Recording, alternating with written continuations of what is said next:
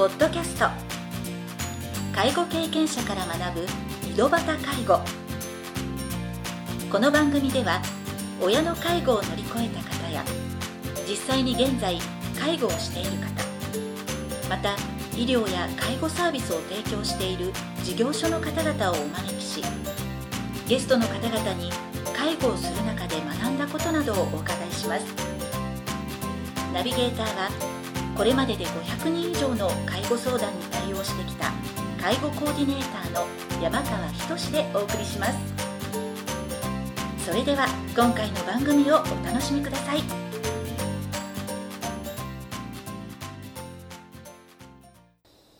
皆さんこんにちは。第30回目の井戸端介護を始めます。今回も北九州市で人生ブック制作事業を営まれている勅使河原渉さんをゲストにお招きして番組の方を始めさせていただきます。前回の番組では勅使河原さんが福祉の仕事を始めようと思ったきっかけについてお話を伺いました。今回は実際に勅使河原さんが行われている人生ブック制作事業についていろいろなお話を伺いたいと思います。それでは第2部を始めさせていただきます。今回は勅使河原さんが行われている人生ブックの制作事業についてお尋ねしたいと思いますが実際人生ブックとはどのようなものなんでしょうか？人生ブックはですねなんかおじいちゃんおばあちゃんの写真集のようなはい。なんかそんなグラビアとかじゃないんですけど あのいろんなこう思い出のあうん。のアルバムがたくさんこうあると思うんですけど、はい。まあ、そういったアルバム基本的にテーマごと、まあ、旅旅行だったり七五三とかそういうふうに分けられてると思うんですが、まあ、その写真をあの一つの、まあ、一冊の20ページ30ページぐらいですね本に整理し直してうん、まあ、当時の出来事であったり、まあ、結婚した日付とかですねうん。なんか思い出とか、まあ、はい。そういったのをこう書き添えていくようなはいはい。一冊あればその人の人生が時系列になっていてどんな人生歩まれたかっていうのがこう分かる、まあ、うん。家族だったりその人のですねこうなんかがつながるようななんかそんな一冊を作ってます。うんうん。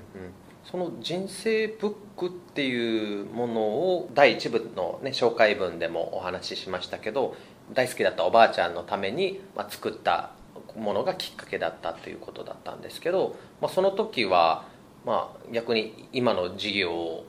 思いついて作ってたんですか？それともななんかもうただ作ってあげたいっていう気持ちで？ああ最初はですね、はい。あの私本当に、うん。まあ、おばあちゃん子でしてあの何もこうしてあげられなかったなっていうのがですね、はい。い、つもこう、なんか僕を支えてくれたなっていうのがあったので、はい。最後に何かお礼をしたい気持ちと、おばあちゃんはこんな人だったよっていうふうに後々また聞くよりも、うーん。あのおばあちゃんの口からどんな人生だったかっていうのを聞きたいなと思ったらうんうん。あのあ写真を使ってうん。一緒に見ながらしようと思ってそれで病室にですね、まあ、おばあちゃんの家にある写真をどんどんパソコンにこうスキャンしてパソコンに読み込んで、まあ、おばあちゃんが入院している病院に持って行っておばあちゃんと一緒に見てですね、まあ、その時に聞いた話を、まあ、せっかくのやっぱ一冊にまとめようかなと思ってですうね、まあまとめてみたっていうのが始まりなんですけど、はい。まあ、その時は本当自分の自己満足というか、自分のためのものを作ってたんですがはい。お葬式の時にうん。あの持っていくとすごく参列してくださった方がはい「あなたが渡るくん」ってですねあ僕のことをおばあちゃん話してくれたんだとか、はい。あんたのおばあちゃんこうだったよとか、おばあちゃんの兄弟もですねすごく喜んでくださってちょっと渡るくんこれ持って帰っていいかって言われてはいあれこんなに喜ばれるんだと思ってうですね。あこれならちょっといろんな人にこう前向きにこう思い出を振り返るきっかけっていうのは提供できるんじゃないかなと思ってちょっとやってみようかなっていうのがその時ですねお葬式の時に少しずつそれをきっかけに広げたいなって思いが膨らんできました。うん。まあ実際にあのおばあちゃんにこう聞き取りをしながら作ったものだからすごくこう他の家族が当時はフォトブックっていう 呼び方だったかもしれませんけど、まあ、そういったものを見た時に伝わるものがあると思うんですよ。逆におばあちゃんが亡くなられた後とかだったらもうただ写真を並べてリアル感のあるメッセージとかも残せなかったかもしれないけど、まあ、実際に当人に質問をしながら作ったものだからこそ、ね、その他の親戚の、まあ、ご兄弟さんとかが、えーすごく感動されたっていうのを今のお話を伺いながら感じたんですけどそういうところからまあそのなんか事業に結びつくっていうのはなかなかまあ本当に良かったものだからこう周りの方にも作ってもらいたいっていう思いが次第に強くなってきたっていう感じでそうなんですよね。それとやっぱりこうあのやはりこう社会福祉協議会で働いていた時にやっぱりはい。高齢者の方との関わりも多かったですし、うん。中でこうやっぱりこう人生を前向きに振り返るきっかけっていうのがなかなかこうないのかなっていうのをですねうん。あの就活とはいいいますか、あの自分のどういうふうに最後を迎えるかっていう活動ですね、はい。まあ、そういったのもこうやっぱり、まあ、そういったものすごく関心のある方は取り組まれると思うんですけども、はい。まあ、やっぱりでもまだ言葉がネガティブとかですねうん。そういうふうなイメージがあるっていうことを受けていたのではい。ただでもこの写真を整理してうん。自分だけのそのオリジナルの自分史作りませんかという形でしたらうん。気がついたらうん自分の人生も振り返ってますしはいはい。あの写真も整理しているというところうでん。もういわゆる就活でやりましょうって言われてる あの終わりの活動ですね、はい。その中ででもすでにやっちゃってるっていうのがですね、はいはい。活動を通じてですね、まあ、そういった形で取り入れてもらえたら嬉しいなっていうのがあって、あのいろんな方に今提案させていただいたりしてます。うん。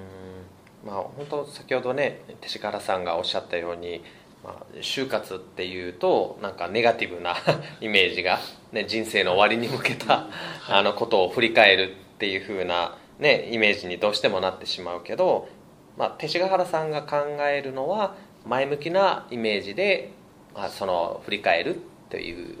ね、前職の社会福祉協議会でこういろいろなご高齢の方と関わる中ではやっぱり前向きに今までの自分の、ね、人生を勅使原さんに語る方もいればなんかもう辛かった体験ばっかり話される方もいいるけどその嬉しかったこととかをこう人生ブックに落とし込むっていうのが役割になるんですねその人生ブックの。そうですね、まあ、人生ブックって実際あの、まあ、ラジオだと見見れないんですけど、はいあの結婚式の写真とか若い頃の写真もあるのであれば、うんうんうん。もう入れさせてもらってるんですね、はい。まあ、やっぱり入れたいという声も、まあね、いっぱいあるんですけど、はい。まあ、記事のお祝いとか、まあ、子供たちの写真とかですね。はい。でこういう、まあ、趣味の写真とか見たりしますのでその人の人柄だったり、うんうんうん。あどういうふうなことが好きでこうどんなことどんなふうな人生を歩んできたかっていうのが、うん写真を通してこう感じれますので、これが一冊あればその法要だったりこう正月だったりこう家族親戚が集まる時にですね、はい。なんかみんなで見ると、うん。まあ家族ヒストリーにもなってるっていうのがあってはい。それがこうやっぱりこう家族のつながりをこうまた深めるはい。なんかつながりが大事にこうまた深まっていくきっかけになるんじゃないかなっていうのが一点ともしこの一冊がですね、まあ、例えば福祉のその入所施設とかですご利用される場合にですねこの一冊あれば、うん。その写真もどれを持っていこうって選ばなくてもですね、はいはい。気に入りの写真いっぱいこれ入れてるのうで一冊持って行ってはい。でしかもそれをまた職員さんだったりうん。入居してる同士方同士でこう見られたりすると、うん。こんなことあったんだねっていう、うん。っていうあの職員さんにとって発見につながって、うん。あそれなら施設の中のプログラムでこういったことをあのできないかなとか、ご本人さんのしたいこととかですね、うん。そういったのをこう見つけていくうん。一つのツールにもなるんじゃないかなと思っています。今実際には本当ラジオ番組なのでお見せできないのがちょっと残念なんですけど あの写真を見ながら今ね勅使河原さんの話を聞いていると普通におじいちゃんおばあちゃんから聞く話だけじゃなくて当時の生の写真を見てるとなんとなくその情景が思い浮かぶえーっていうのをね今すごく実感しました、うんこういったあのうちの祖母の息子の、まあ、子供たちにですよね。はい。服とかマフラーとか全部手手編みで作ったみたいなんですよね。昔はこういうのやってたとかですね、はい。好きだったとかですね。うん。でまだ1枚の写真なんですけど見る人によってやっぱ思い出が違うんですよね。うん。母親の思い出とはい。あの祖母の思い出と。うん。でまたいろんなこう思い出が皆さんこう蘇ってきて。なんかはいそれ聞いてるのでも私自身それでいろんな人の人生を聞かせてもらっているので、はい。まあ人生勉強になるなっていうあこんな人生こういう人生もあるんだとかですね。やっぱりこうちょっとお会いしただけじゃわからないその人のやっぱり人生の歩まれていくとうん。やっぱり一人一人のこのなんかなんて言うんでしょう、まあ、人生ってこう大切だなというのをですねうんすごくこうなんか毎回作るたびにうん。作らせてもらうたびにやっぱ感じますね。実際にそのご依頼いただいた後に、まあ、当事者からヒアリングしてその方の人生を聞き取りながら写真を選んではい。作っていくっていう作業になっていくと思うんですけど、はい。まあ、その中でヒアリングする中でこう気をつけてること、まあ、どどういうふうにねあの前向きな部分をねこうどんどん聞いていくっていうところだと思うんですけど、ネガティブな 思い出ばっかり振り返らなくていいように、はい。なんか気をつけられていることとかありますか？あの基本的には私とそのご本人さんですね一緒にこう、まあ、しっかりこう話を聞くっていうのを私はすごく大事にしてましてはい。どうしてもこう、まあ、家族の方がいらっしゃる場合もですねできるだけこうご本人さんがお話しするのにこううん。耳を傾けていただくっていうのを大事にしています、思い出を振り返ってあああだこうだってやっぱこうどんどん話したくなっちゃうと思うんですけど、はいぱりそのご高齢の方がしっかりこうお話しして、まあ、うんそれはこう人生のいろんな、まあ、ちょっと大変だった時期のこともあると思いますし、はい。まあ、それも含めてですね、うん。お話したいことをお話してもらって、うん。でその上でただ全部が全部その人生ブックに掲載したいものでもないと思うので、はい。はいうん。その中で一旦お話を伺ってまあ私の方でまたレイアウトを組んでですね後日伺ってはい。あの時の文章をこうつなげてみたみました。がいかがですか？ってちょっと見てもらって、うん。まあ最終確認ですね。うん。2回3回訪問してご本人さんがこう納得したというか、うん。満足のいく一冊っていうんです。かうあこの写真をちょっとやめてほしかったとか。ん まあ中にはちょっとねやっぱあるんですよね。なので、まあ、1回の訪問で全て作ろうというふうにはうん逆に1回訪問した時にあの写真ももしかしたら出てくるかもってなって親戚の方に電話して、はい。あったからちょっとまた取り寄せてるからまた来月もう一回来てもらえるとかですね、はいはいはい。できるだけそこら辺は本当にしょっちゅう作るものでもないのではい。本当にこうなんか人生に一冊ぐらいのものなのでその人の人生に寄り添ってできるだけうんお手紙とかですね、はい。年賀状とか表彰状とか。もう大事に写真に収めてるんですね。あの子供さんからいただいたメッセージとかも。うん。そうなんですよね。そういったのをこうやっぱり事前に伝えていてもこうなかなかこうお話していく中ではこういったのもあるんじゃないかなっていうのをうん。まあ、できるだけ引き出しながらですね。はい。そういった質問をしながらあとはやっぱり対面でお話できるのはやっぱりそこでうんうん。しっかりこう安心感を持っていただけるうんうんというか、うん。もう本当にこうじゃあ写真送ってください。文章も書いて送ってくださいっていう。でもちろんそういうサービスもあるんですけど、はい。私はやっぱりしっかり人生を振り返ってもらってうん。今後の人生どう生きたいかとかうん。でこの一冊をできたことで誰と一緒に見たいかとかですね。はい。お話ししながらそれをまたこうあの会話の中で伝えていくのでできたものをどう楽しむかうん。自分の人生をこれからどう生きるかっていうところにもどんどんつなげていってほしいなと。そういったのを大事にしながらやっていますまああのしっかりこう話したいことを話してもらうっていう姿勢がまあいろいろ本人の、まあ、伝えたいことをどんどん伝えようとする雰囲気になってでそれで、多分それをね聞き取った勅使河原さんが、まあ、その方に合ったこう人生ブックをオリジナルのですねものを作成できるのかなと思うんですけど、まあ、先ほどのお話の中にもありましたけど人生ブックを作成することによってこれからの生き方もまたいい意味で見直すことができることにもつながってるんだろうなっていうふうにまあ感じました、まあ、そこの中でですね、まあ、実際にまあ人生ブックを依頼するっていうのはどういう人たちが多いんでしょうか？これはですね大体半々ぐらいなんですけど、はい。まあ、60代70代80代90代のご本人の方がはいお仕事辞めて作りたいとかはい。もう90歳を過ぎてやっぱり自分の人生をこうまとめたいとかですね、まあ、そういったご本人からのご依頼もありますしはい。あとはその基準のお祝いとかそううんいったので自分のそのお母さんに送りたいとかうん。あの自分のお父さんが亡くなったのでうん。お父さんやそのパートナーですね旦那さんが亡くなったので、うん。やっぱ思い出の写真をどうしてもこう捨てられなくて、うん。やっぱ捨て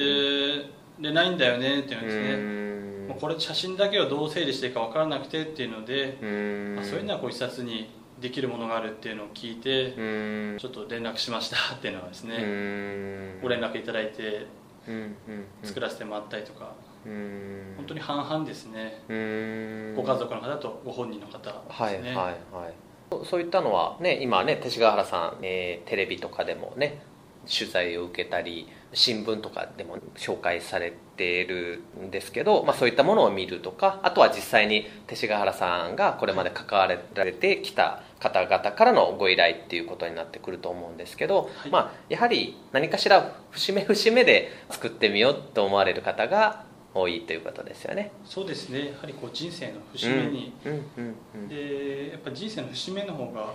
振り返りやすいですし、ご家族の方も提案しやすかったりですね、はい。で写真見せてよってなかなかこうご家族の方から言いにくいというのも聞こえてきまして、はい。まあ、でも